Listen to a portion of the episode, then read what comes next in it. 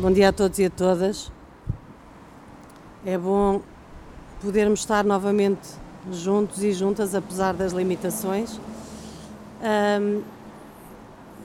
nesta conversa que temos agora, obviamente, pode parecer uma coisa muito distante o que se passa em França, uh, do ponto de vista político, do ponto de vista geográfico, um, mas um, vamos tentar conversar. Não quero fazer uma, uma, uma intervenção muito longa, porque quero, sobretudo, que a gente possa conversar, mas uh, sobre uma realidade que, embora possa parecer muito diferente uh, da nossa, uh, terá alguns pontos em comum do ponto de vista daquilo que tem sido o desenvolvimento do sistema político. O sistema político francês, até há bem pouco tempo, tinha uma estrutura muito semelhante a muitos dos sistemas políticos europeus, e o português não é exceção, com partidos tradicionais de centro-esquerda e direita, uh, numa lógica de rotação no poder, uh, e, de certa forma, em 2016, esse ciclo, uh, que já era continuado há algumas décadas, acabou por ser, eu não diria rompido, porque não houve um rompimento com o sistema político convencional, mas aparentemente acabou por existir uma espécie de ruptura com a eleição do Macron e com a aliança em marcha uh, e que uh, colocou uh, os partidos tradicionais, neste caso os republicanos e o Partido Socialista Francês, numa posição mais numa posição muito limitada em termos de capacidade de eleição e de poder no, no, no próprio país. E, uh, como sabem, uh, o Emmanuel Macron não veio propriamente de Marte, não veio de fora do planeta. Ele fazia parte, era parte integrante do sistema político tradicional francês, foi secretário-geral adjunto do Partido Socialista Francês a partir de 2012. Desde 2014 até a eleição presidencial, praticamente, com algum interregno, foi ministro da Economia. Ficou famoso e célebre por uma lei de flexibilização laboral muito conturbada, muito difícil, que trouxe muitas pessoas para as ruas e essa lei, eh, sem muita imaginação, ficou como a Lei Macron. E depois, numa espécie de ruptura com o Partido Socialista Francês, acabou por criar o um movimento em marcha, como estava a dizer, e, eh, e procurar romper com as linhas divisórias tradicionais da política em França. O que Macron fez de relativamente diferente ao procurar uh, polarizar com a divisão tradicional dos partidos em França não foi colocar-se numa posição de dizer que não era nem de esquerda nem de direita. O que ele fez foi criar uma aliança em que afirmava sempre e sempre quis afirmar que era de esquerda e de direita. Aliás, cada vez que alguém o entrevistava ou que havia algum tipo de intervenção a dizer um movimento diferente, um movimento que não se rege pela esquerda e direita, que não é de esquerda nem de direita, ele corrigia e dizia um movimento que é de esquerda e de direita. A primeira estratégia passou por tentar cilindrar literalmente o Partido Socialista Francês, do qual ele era oriundo e que fez parte integrante das suas políticas, um, e criar o que ele chamou uma rede de progressistas de todos os lados e, portanto, esta ideia de que a sociedade francesa estava acantonada na, na, na, na linha esquerda-direita, que estava acantonada numa espécie uh, de soberanismo muito particular dos franceses, uh, que estava, de certa forma, de costas voltadas para a União Europeia, que não vivia bem a sua integração no mundo. Foi com esta lógica de aceitar a globalização, ou mundialização, como dizem os franceses, de aceitar a União Europeia, a integração na União Europeia, e de procurar ultrapassar, volto a dizer, a clivagem esquerda-direita que ele se apresentou, com um programa que era um programa assente na responsabilidade individual, na igualdade de oportunidades e numa espécie de solidariedade coletiva que haveria de surgir no meio disto tudo, não se sabe muito bem como. Agora, esta narrativa não durou muito tempo, porque uh, imediatamente começaram a surgir problemas na sociedade e, nomeadamente, eh, lembram-se muito bem do que foi a, a crise gerada pelos coletes amarelos, eh, que eu não vou discutir aqui hoje, podemos falar depois na conversa sobre isso, mas não vou discutir aqui a natureza do movimento dos coletes amarelos. Mas a verdade é que, em resposta ao que ele apresentou como sendo um programa de capacitação, emancipação, responsabilização individual, não resistiu muito tempo à força do coletivo e ele não teve grande uh, resposta, não teve capacidade de resposta perante aquilo que foi o movimento dos coletes amarelos. A isto surgiu questões de, de, crise social e económica, como existem em muitos países da União Europeia, que estavam ainda longe de ser superadas. A crise da reforma das pensões, mais uma lei que foi proposta e que, aliás, deu origem e obrigou mesmo à substituição do Primeiro-Ministro, o Eduardo Filipe, que tentou avançar com uma reforma do, do, sistema de pensões, acabou por ser substituído pelo Jean Castex em 2019, porque foi uma lei que não foi aceita e que gerou muitas, uh, muitas manifestações. Uh, e, portanto, uh, de certa forma, essa sua nova concepção da sociedade acabou por não resistir muito tempo àquilo que são os desafios que qualquer sociedade enfrenta e, obviamente, os desafios coletivos e que estão ligados, como é o caso uh, do, dos coletes amarelos, ligados a várias formas de exploração, de precariedade e de muitas outras coisas, mas que, que é extremamente complexo e, e, não vou estar uma hora a falar dos coletes amarelos. Mas qual foi a estratégia do Macron uh, para a Em Marcha? A estratégia foi secar a paisagem política tal como era conhecida convencional e isso passava necessariamente por enfraquecer o Partido Socialista Francês, que ele fez a partir de dentro e depois uh, saindo e, e, fazendo oposição ao Partido Socialista Francês, e fazer implodir uh, os republicanos e enfraquecê-los, coisa que ele também conseguiu, pelo menos parcialmente, e que ficou bem visível. Um, logo nas eleições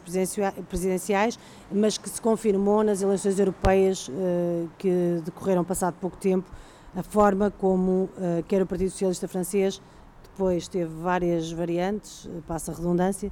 quer os republicanos estavam muito mais fragilizados. Para ganhar as eleições em 2017,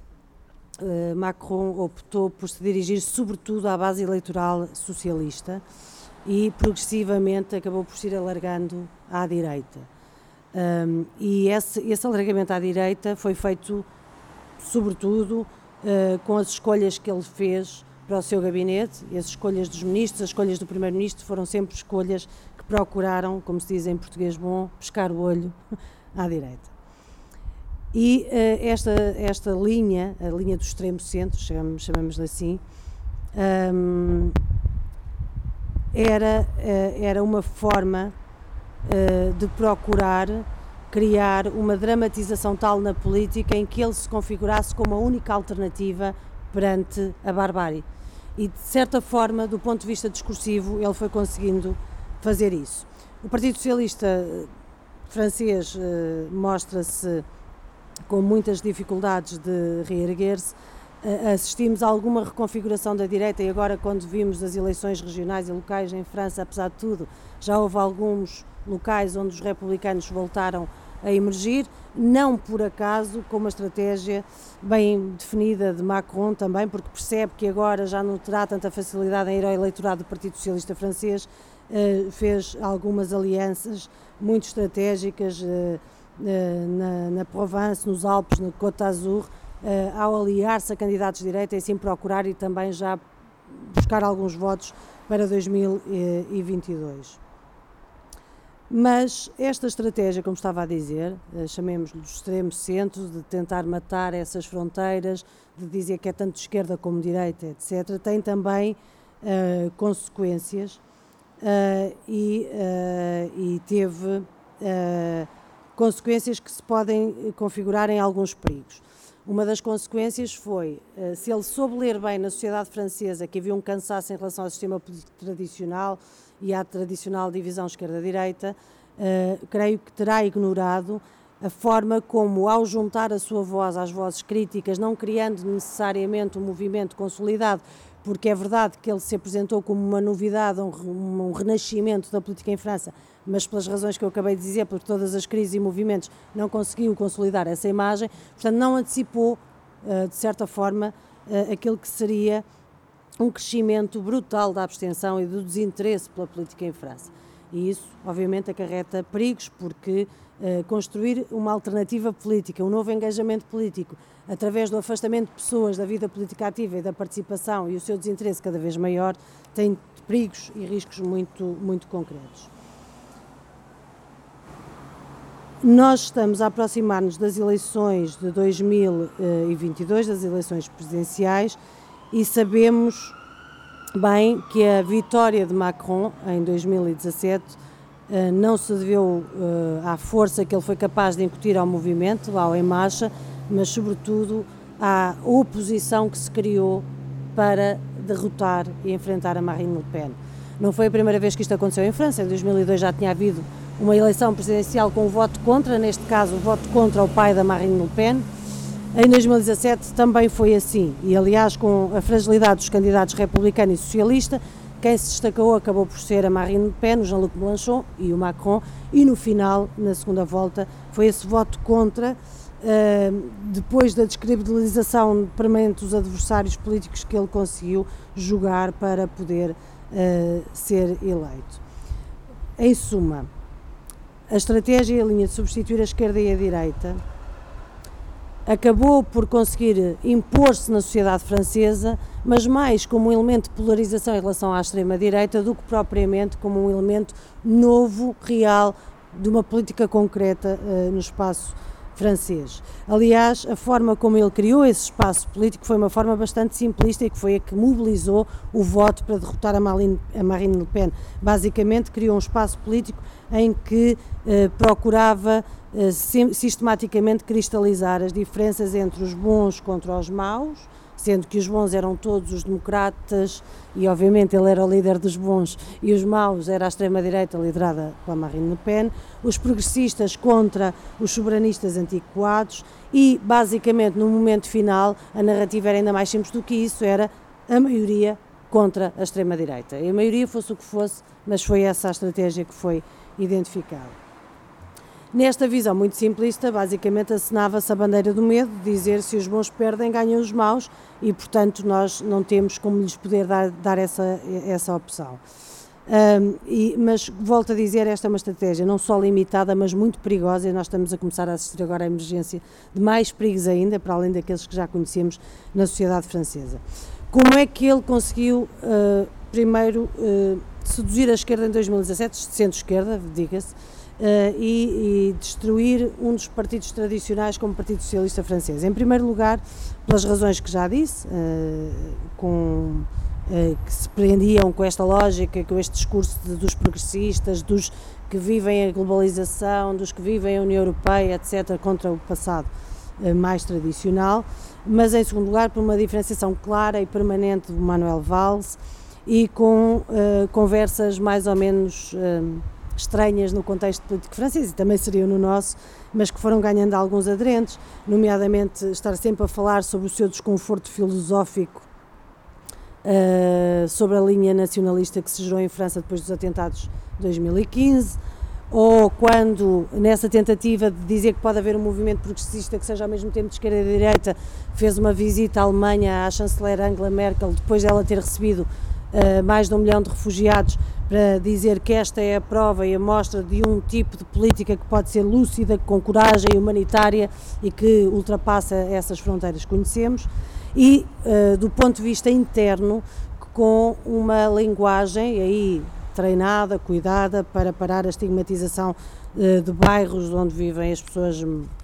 com mais dificuldades e, sobretudo, as comunidades migrantes, uh, tentando substituir sistematicamente a linguagem negativa que se associou a esses bairros, cada vez que se faz referência a esses bairros, não é diferente em parte nenhuma do mundo, com uma linguagem negativa, depreciativa, e ele aí fez um esforço para conquistar a esquerda por essa via. Em 2000, hum, em 22, no entanto, as coisas são um bocadinho mais difíceis. E não é de menos importância que se peça em 2022, pela terceira vez, aos eleitores franceses que votem contra e não a favor de qualquer coisa e não por qualquer coisa. E uh, isto está a colocar muitas dúvidas sobre a capacidade de resistência desta estratégia de Macron, desta aliança, para enfrentar a extrema-direita. A sua política não só não teve resposta em relação àquilo que são os problemas e a precariedade laboral, às questões da imigração, às questões climáticas, às questões centrais, não só não teve uma resposta eficaz e completa, porque ele abordou todas essas questões, mas não conseguiu resolver a fundo nenhum destes problemas, como já não existe desta vez, cada vez vai diluindo mais o ódio e a estranheza ao fenómeno da extrema-direita em França. A Marine Le Pen não é igual ao pai e a Marine Le Pen 2022 também já não é igual à Marine Le Pen, 2000, Le Pen 2017 e tem-se conseguido enraizar a extrema-direita cada vez mais nos territórios abandonados pela desindustrialização, nos bairros uh, que estão abandonados à pobreza e à desigualdade e, portanto, neste momento uh, será mais difícil a Macron acenar com a bandeira dos bons contra os maus e da necessidade de ser a maioria contra a extrema-direita, porque o contexto já é muito diferente. Se na política das migrações ele tentou fazer diferente, e nomeadamente em relação aos bairros mais uh, desprotegidos, a verdade é que se, se, olharmos para essa estratégia agora, quer à luz da esquerda, quer à luz da direita, a esquerda diz que é uma política muito severa, incapaz de responder às necessidades e, ao, e, à urgência da solidariedade, a direita diz que foi uma política muito laxista porque aceitou receber refugiados uh, do Mediterrâneo nos últimos três anos, em números que já muito poucos países da União Europeia o fizeram, Uh, se se olha do outro ponto de vista da resposta àquilo que são os problemas sociais, a esquerda, a esquerda terá muito mais em mente a agenda da segurança, a agenda securitária mesmo, a agenda da força policial contra os movimentos sociais e contra as manifestações, uh, e a direita acha que houve uh, um abandono daquilo que são os valores republicanos. E, sobretudo, depois de termos percebido que, perante o que foi a crise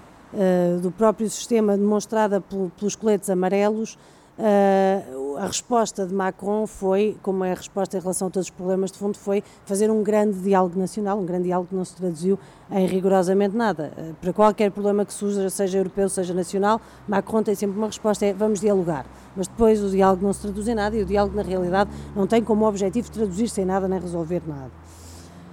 Em relação a, às questões que eu disse também de resposta às crises e como a esquerda fala e bem do ponto de vista uh, daquilo que são valores da esquerda, uh, o, o, facto deste governo, desta presidência, não ter conseguido pôr um travão à violência policial, às agressões sistemáticas, uh, a verdade é que o presidente também não disse uma palavra sobre isso e acabou, por certa forma, ir sendo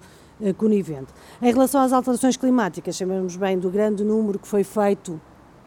por Macron e, sobretudo, uh, o papel que teve a França na, na, Cimeira das Partes de Paris e do acordo que houve, uh, mas na realidade, se olharmos para aqui a tradução dessas medidas aprovadas, que já seriam insuficientes de, da Cimeira de Paris, se olharmos para a tradução disso na lei francesa, nas leis francesas, a tradução é praticamente inexistente. Portanto, é mais uma questão de marketing do que propriamente de mudança uh, concreta. Dito isto, e para responder à pergunta que nos traz a esta conversa, porque é que, do meu ponto de vista, é importante falarmos uh, da, de Macron, da estratégia de Macron, da aliança que ele criou, e olharmos para isto e pensarmos isto também de um ponto de vista daquilo que é a nossa política e a forma como o sistema político nacional tem sido evoluído. Tem evoluído. É porque, embora as circunstâncias sejam muito diferentes, e nós estamos a falar no caso da aliança uh, em marcha, da aliança de Macron, estamos a falar de uma aliança que viveu e que sobreviveu até agora da destruição ou da fragilização dos principais partidos políticos em França, como o Partido Socialista Francês e os Republicanos. E em Portugal não estamos nessa situação, ou seja, temos sim uma situação de uma fragilização enorme da direita, mas não porque, ou seja, não é porque haja menos espaço para a direita, é porque ela está mais dividida e porque, obviamente, há, há, uma reconfiguração com o surgimento do Chega, da extrema-direita em Portugal, uma reconfiguração, uma transferência do Partido Social Democrata, do, do CDS. Eh, para outras forças políticas, nomeadamente a extrema-direita, e isso faz com que esse espaço que se mantenha mais ou menos estável não esteja a ter capacidade nem de crescimento nem de consolidação do Partido Social Democrático como uma força de oposição à direita. Isso, de certa forma, essa recomposição em Portugal está a acontecer, como também aconteceu em França, embora com matrizes muito diferentes e com uma força da extrema-direita em França que nós não temos ainda e que espero não, não venhamos a ter. À esquerda, nós continuamos com um Partido Socialista forte, uh, do ponto de vista da representação, da governação, e um partido que sustenta o governo e, portanto, não há, não houve hecatombe, o colapso que existiu do Partido Socialista em França não existiu em Portugal. Mas isso não significa que a gente não possa olhar para a estratégia de Costa e ver nela inspiração uh, de, de, Macron. Um, não é, uh, por acaso, creio eu, que uh, para António Costa não seria possível reeditar uma Geringonça 2 depois da eleição.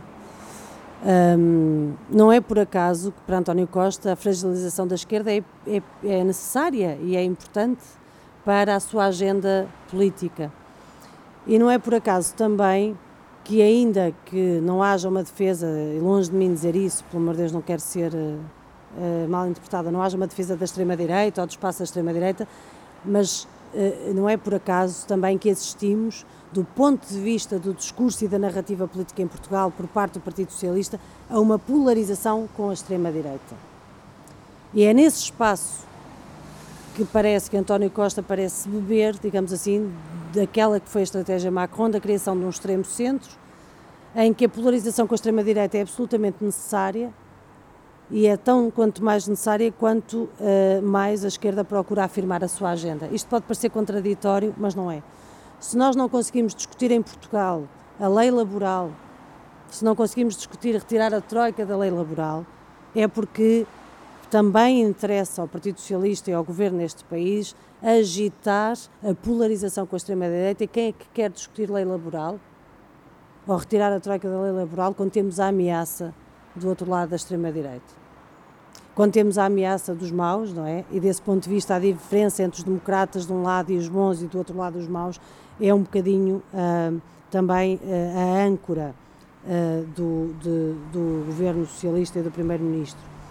o facto de não apresentar candidaturas às eleições presidenciais formalmente apoiadas pelo Partido Socialista é tentar sobreviver e uh, ter algum retorno também desta política que é de esquerda e é de direita, também não é questão de não ser de esquerda nem de direita, é de ser de esquerda e de direita e poder construir e ir alargando este extremo centro em torno do governo e da política do Partido Socialista como se não houvesse nenhuma outra alternativa. E nós percebemos como se tem uh, uh, assistido também à semelhança daquilo que aconteceu com a, com a estratégia inicial de Macron, um esvaziamento do debate político em todas as questões que são essenciais para as nossas vidas. Nós não conseguimos fazer neste momento, ou não temos o mesmo espaço para fazer debate político sobre questões laborais, sobre questões de precariedade, sobre questões de saúde, sobre questões de cultura, sobre questões que sejam, que não seja contaminado por essa polarização, seja ela verbalizada ou não, seja ela mais visível ou não. A verdade é que a sobrevivência, o reforço uh, do governo socialista neste país e do Partido Socialista neste país nos últimos anos tem uh, vivido muito de uma política que procura polarizar com a extrema-direita e, ao mesmo tempo, fragilizar a esquerda, fragilizar o debate político e assim concentrar a capacidade e a força no centro e no extremo centro. Uh, volto a dizer, não há uma comparação direta, mas a verdade é que os riscos que a estratégia Macron uh, mostraram e já estão a mostrar cada vez mais em França são riscos que nós enfrentamos também para o futuro. Um desinteresse cada vez maior na política, na participação, um esvaziamento do debate e dos conteúdos, um engrossamento dos descrentes e das descrentes e, da, e, da, e do crescimento da, da abstenção, e isto a par, obviamente, com uma polarização sistemática com a extrema-direita. E por isso, hum, creio que uma forma de nós aprendermos com a, em marcha, com a estratégia de Macron, é precisamente não nos deixarmos enredar no esvaziamento do debate político e do espaço político, porque é muito, muito fácil, uh, infelizmente a França mostrou isso, é muito fácil caminharmos num sentido de secar a paisagem política de tal maneira que depois tudo o que se faz é mesmo em confrontação com o governo, com o extremo centro e uh, uma lógica defensiva face à extrema-direita e não uma lógica ofensiva. E eu disse que ia falar pouco e não falei pouco, isto era só uma introdução, portanto agora podemos conversar. Desculpem lá. Pode subscrever este Mais Esquerda no iTunes, no Spotify ou na sua aplicação de podcast. O mesmo acontece com os outros podcasts do Esquerda.net, como Alta Voz, com leituras longas de artigos, os Cantos da Casa, com o melhor da música portuguesa, o Convocar a História, um podcast de Fernando Rosas com convidados diferentes todas as semanas, ou ainda o 4 e 20, o podcast quinzenal da atualidade canábica.